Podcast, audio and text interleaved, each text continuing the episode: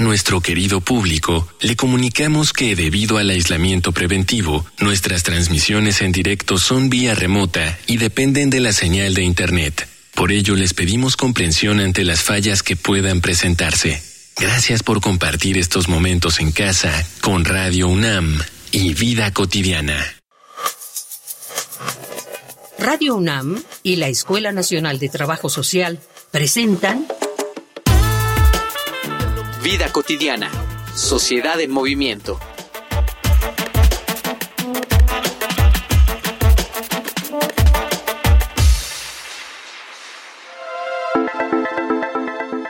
Hoy, en Vida cotidiana, Sociedad en movimiento, hablaremos sobre masculinidades. Trabajo con hombres para avanzar hacia la igualdad de género con Mauro Vargas, director general de la Asociación Civil Género y Desarrollo, organización de la sociedad civil mexicana especializada en el trabajo con hombres que impulsa procesos de reflexión, intervención, investigación e incidencia desde la perspectiva de género, con énfasis en las masculinidades y derechos humanos, para promover y fortalecer relaciones igualitarias que contribuyan al desarrollo social.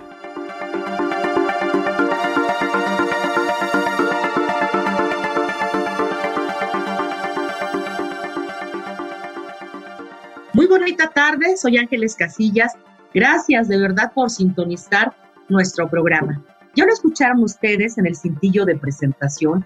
Nos vamos a reflexionar, a platicar en estos 30 minutos de un tema muy importante que tiene que ver con la igualdad de género, pero sobre todo de ese trabajo que debe realizarse con los hombres para poderlos sensibilizar en lo que hoy llamamos las nuevas masculinidades. ¿no? ¿Qué requiere este proceso? Pues evidentemente replantear muchas prácticas, muchas actitudes y muchos comportamientos que son de alguna manera nocivos, que no nos llevan a estos temas de igualdad que son tan importantes en nuestra sociedad. De eso vamos a reflexionar con nuestro invitado, pero antes, si ustedes tienen interés en indagar, en conocer lo que se hace en investigación desde la academia con relación a lo que trabajo social puede aportar, escuchen las redes oficiales de la Escuela Nacional de Trabajo Social. Facebook, Escuela Nacional de Trabajo Social, ENTS, UNAM. Twitter, arroba ENTS, UNAM Oficial. Instagram, ENTS, UNAM Oficial.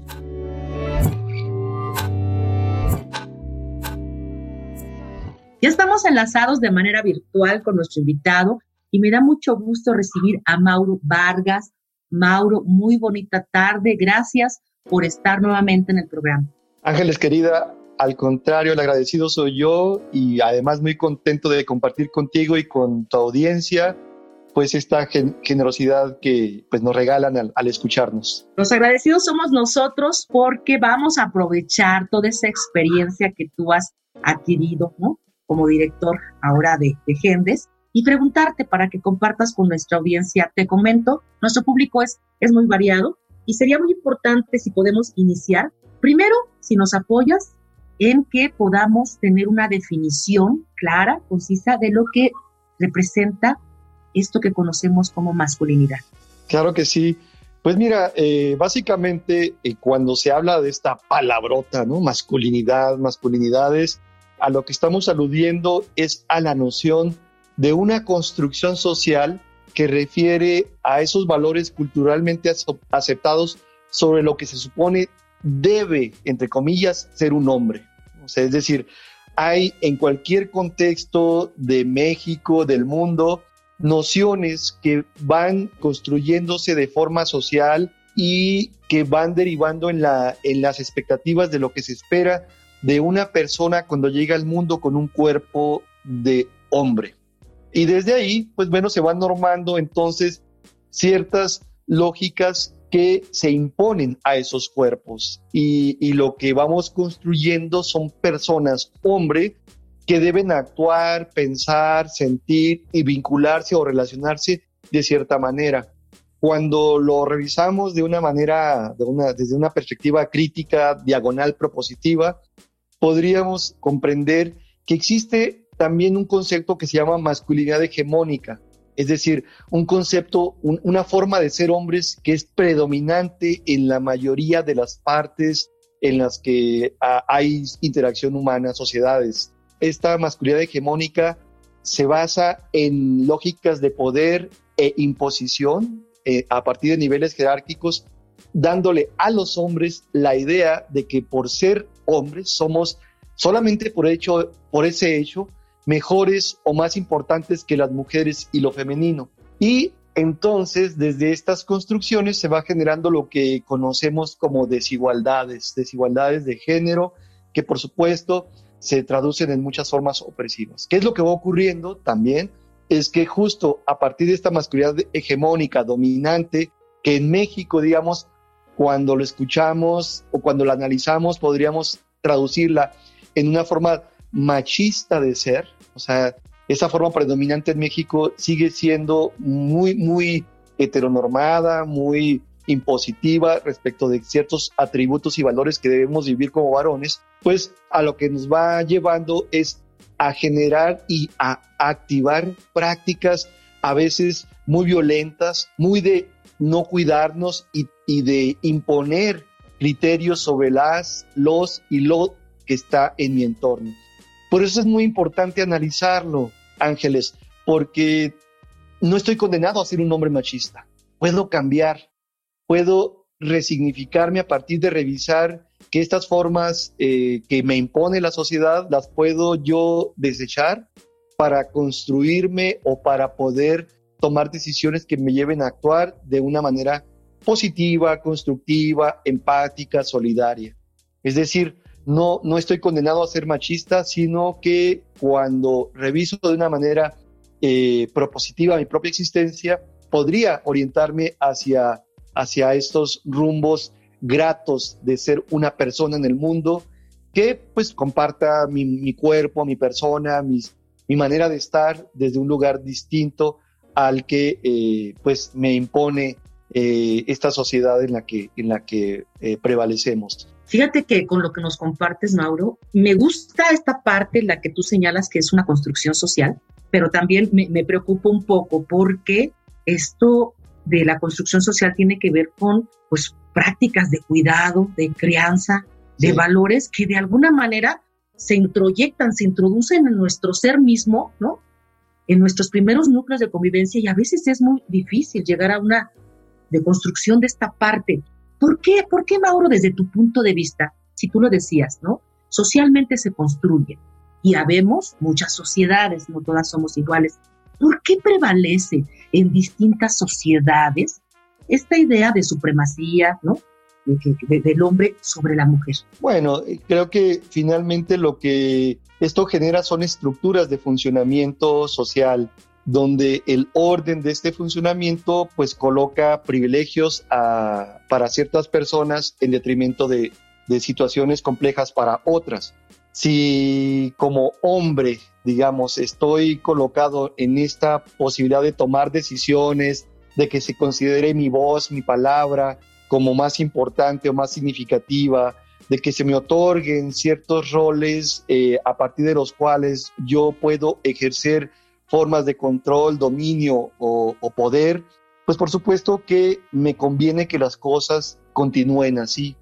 Sin embargo, no me doy cuenta de que también este tipo de prácticas pueden entrañar trampas para mí mismo, eh, en el sentido de que si soy alguien que no cuestiona este tipo de situaciones, me puedo hacer daño a mí mismo y eventualmente voy a dañar a las personas próximas, eh, sobre todo a mi pareja, a mis hijas, hijos, o a mis amigas o a mis primas, hermanas, a mi mamá, etcétera, porque pues estoy muy acostumbrado a pensar que como hombre, pues a mí se me debe atender, servir o cuidar y que tú como mujer naciste, naciste justamente para eso, para servirme, atenderme o darme cualquier tipo de satisfacción. Y cuando no ocurra de una forma en que a mí me agrade o cuando yo lo quiera o necesite, entonces te lo voy a imponer en la mayoría de las personas, si no cuestionamos estas formas de, funcionar, por supuesto que se convierten en una práctica que es muy difícil cambiar. Por eso es muy importante la impronta, digamos, o la consigna de que lo personal también es, es político y por ahí podemos empezar a cambiar también. Mi cambio es importante, pero no es suficiente. necesitamos promover que cada vez más hombres se den cuenta de esto y se compartan desde formas distintas. Nos da una sensación de, de, positiva lo que nos señalas, esta construcción que sí se puede, como tú lo decías, implica multiplicar muchas cosas, implica muchos cambios. Vamos a seguir platicando de ello, pero antes quiero invitarte, Mauro, obviamente también a nuestra audiencia, a que podamos conocer otros datos que abonan a esto que tú nos estás compartiendo con relación a las masculinidades. Vamos a una infografía social. Infografía social. Erradicar la violencia de género es un tema en el que el mundo entero tiene un largo camino por recorrer. De acuerdo con cifras del Secretariado Ejecutivo del Sistema Nacional de Seguridad Pública, para octubre de 2021 se recibieron 241.491 llamadas de emergencia relacionadas con incidentes de violencia contra la mujer. De acuerdo con la Encuesta Nacional de Victimización y Percepción sobre Seguridad Pública 2021, realizada por el INEGI, durante este año, el 20% de las mujeres dijeron sentirse inseguras en su casa. Derivado de lo anterior, es sumamente importante atender las causas que llevan a que un hombre ejerza violencia contra una mujer. En nuestro país, se debe principalmente a que la idea de ser macho está bien vista. Por ello, desde hace tiempo, se promueve el desarrollo de masculinidades alternativas, que no sigan los patrones que conducen a comportamientos violentos. Durante siglos se ha construido una idea de masculinidad hegemónica. El hombre que todo lo puede, el hombre fuerte, protector y proveedor. Esa masculinidad tradicional tiene varios problemas, como el hecho de no ajustarse a la realidad, conducir a identidades insanas y frenar el desarrollo de la igualdad. La masculinidad se define como el conjunto de atributos, valores, comportamientos y conductas que son características del hombre en una sociedad determinada.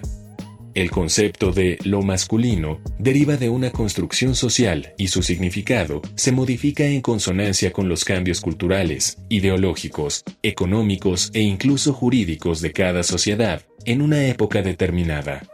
Entre los retos más grandes está promover la construcción de nuevos patrones que conciban a la masculinidad no como una condición natural, sino como el resultado de un aprendizaje social que es posible cambiar. Ahora se propone replantear la idea de masculinidad y desaprender los roles de género adquiridos durante toda la vida. Para esto, cada vez hay más organizaciones, empresas, instituciones y personas que promueven repensar las formas tradicionales de ser hombre.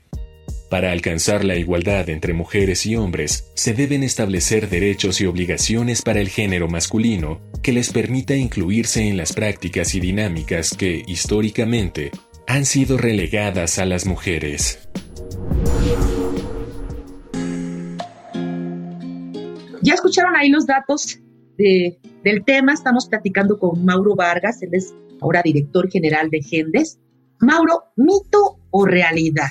Muchas personas con las que he tenido oportunidad de platicar me comentan que justamente estas prácticas no lógicas de poder que se imponen están fomentadas por mujeres, paradójicamente hablando, mito o realidad?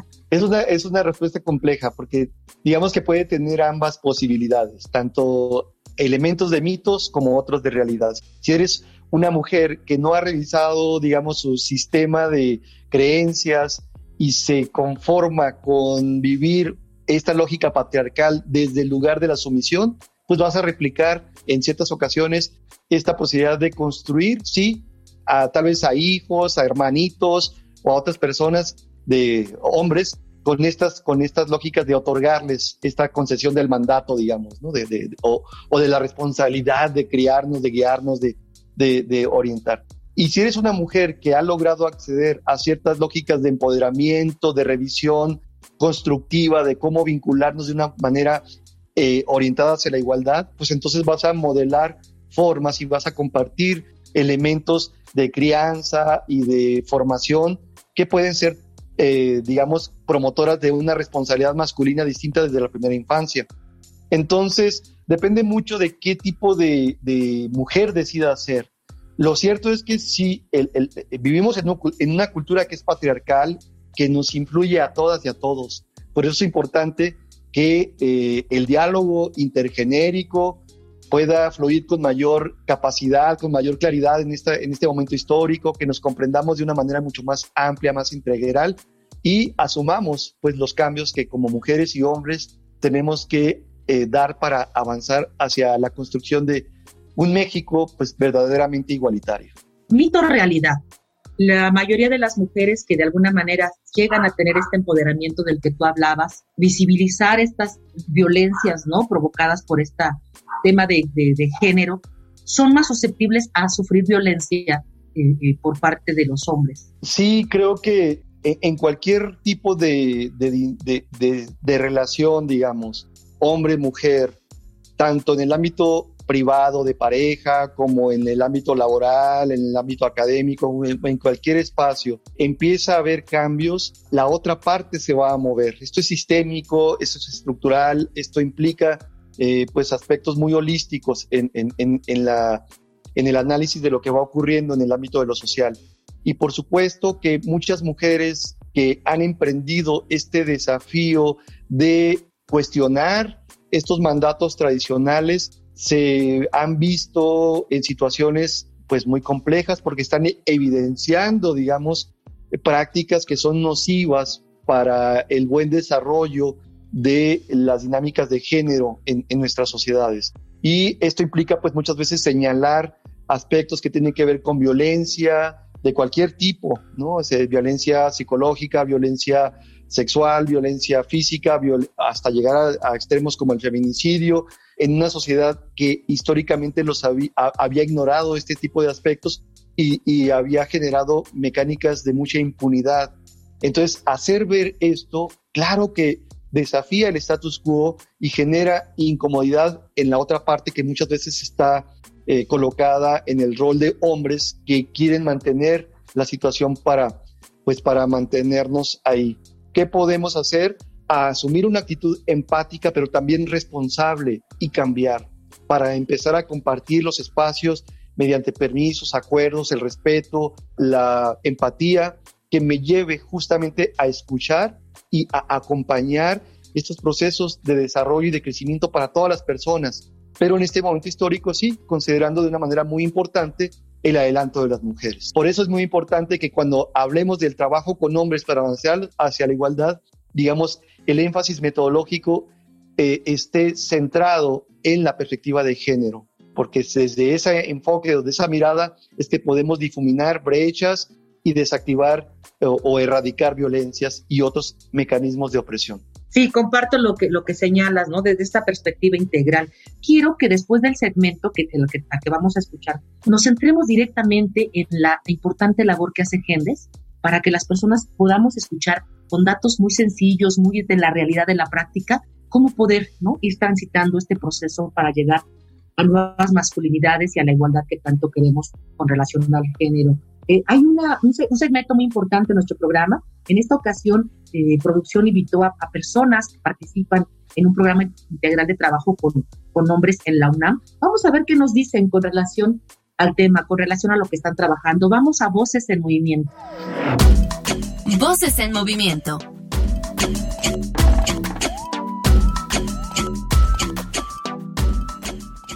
Buenas tardes, mi nombre es Aliciles soy investigador en el Centro de Investigaciones y Estudios de Género de la UNAM. Soy sociólogo. Mis líneas de investigación y mi trabajo se ha enfocado en temas de género, específicamente en estudiar a hombres y masculinidad o masculinidades.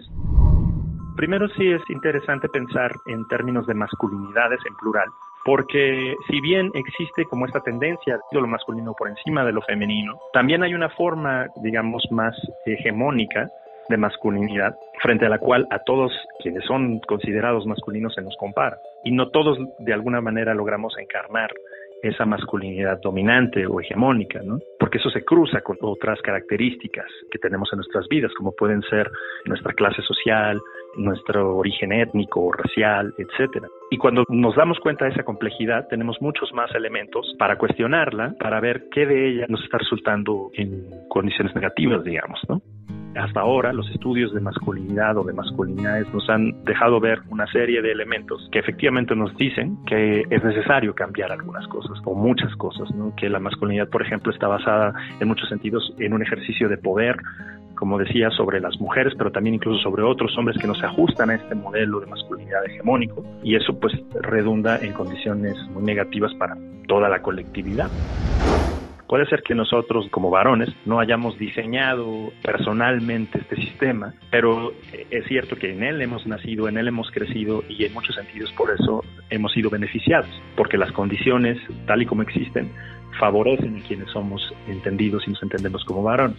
Por eso es importante, creo yo, trabajar con hombres para reflexionar conjuntamente como varones en cuál es nuestro papel, digamos, en la modificación de esas condiciones injustas. Yo creo que todos queremos una sociedad más justa, más tranquila, más armónica, y sin duda eso va a pasar por pensar que todas las personas tenemos el mismo valor, que las actividades de todas las personas son igualmente importantes, que el ejercer violencia es algo que debemos evitar, etcétera, ¿no?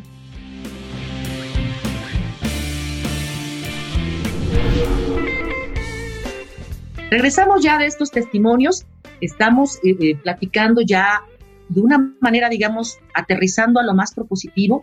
Mauro, yo te voy a ceder el micrófono para que nos puedas compartir qué sí se puede hacer, qué sí están haciendo y que está generando cambios. Evidentemente, tú lo decías, tienen que sumarse todavía muchos actores, tienen que multiplicarse las voces, pero lo que sí se ha hecho desde Gendes y que está eh, pues dando buenos resultados. Adelante. Pues mira, eh, Gendes es un acrónimo ¿no? que, fusiona dos conceptos que nos parecen fundamentales en este equipo eh, de profesionales que estamos abocados a impulsar la igualdad sustantiva desde el trabajo con hombres. Fusiona los conceptos de género y desarrollo.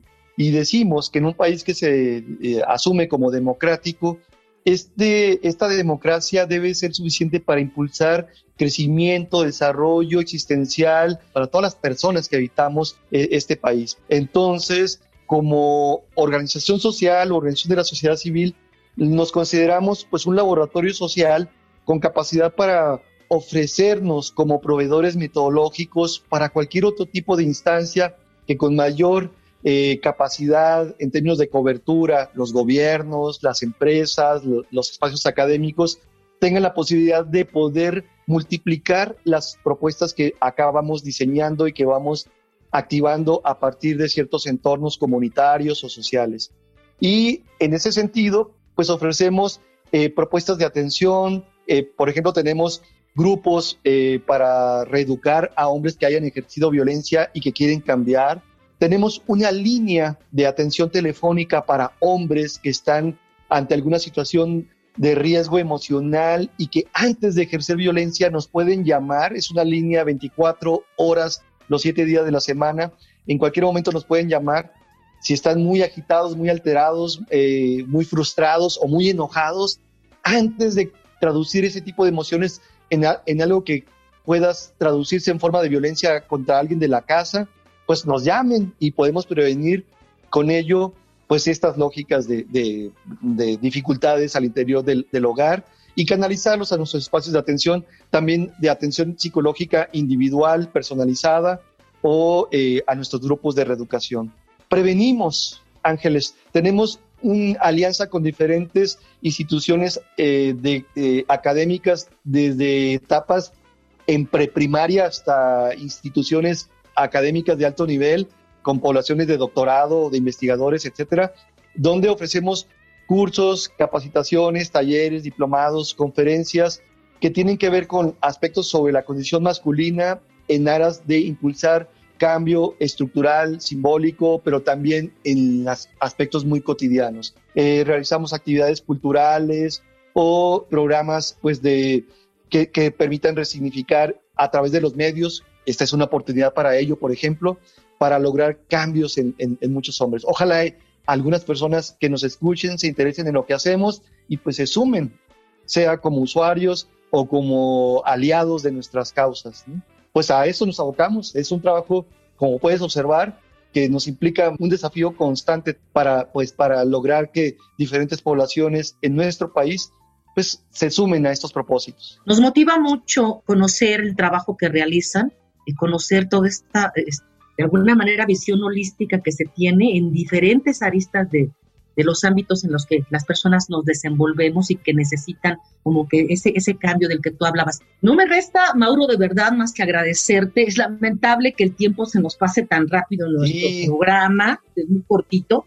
Vamos a cerrar. Quiero agradecerte a nombre de la Escuela Nacional de Trabajo el que hayas estado con nosotros. Eh, me gustaría que cerraras tú el programa indicándonos esta línea de atención de emergencia y también para las personas que ya sé que quieran invitar a alguien o como tú lo decías, que deseen profundizar en estos temas tan importantes desde sus diferentes trincheras, tomando decisiones, nos compartas los datos de, contacto. Claro que sí. Miren, la, eh, para cualquier persona que nos escuche, la línea de atención para hombres en, en Gendes, así llama línea Gendes, es el 55 47 57 92 88. 55 47 57 92 88. Nos pueden marcar en cualquier momento, cualquier día del año y vamos, van, van a, a, recibir siempre una atención con un enfoque humanista, lo cual implica calidez, no juicio, respeto y por supuesto confidencialidad. O nos pueden enviar algún mensaje a info.gendes.org.mx o si necesitan bajar alguna información de nuestras, eh, por ejemplo, nuestras publicaciones, se pueden meter a nuestra página electrónica www.gendes.org.mx o bien eh, en nuestras redes sociales pueden simplemente sumarse a ellas a través de arroba gendesac. En cualquiera de estos formatos estamos para atenderles siempre con la mejor disposición y pues eh, pues, con la idea de, sumar cada vez a más aliadas y a más aliados en estas posibilidades.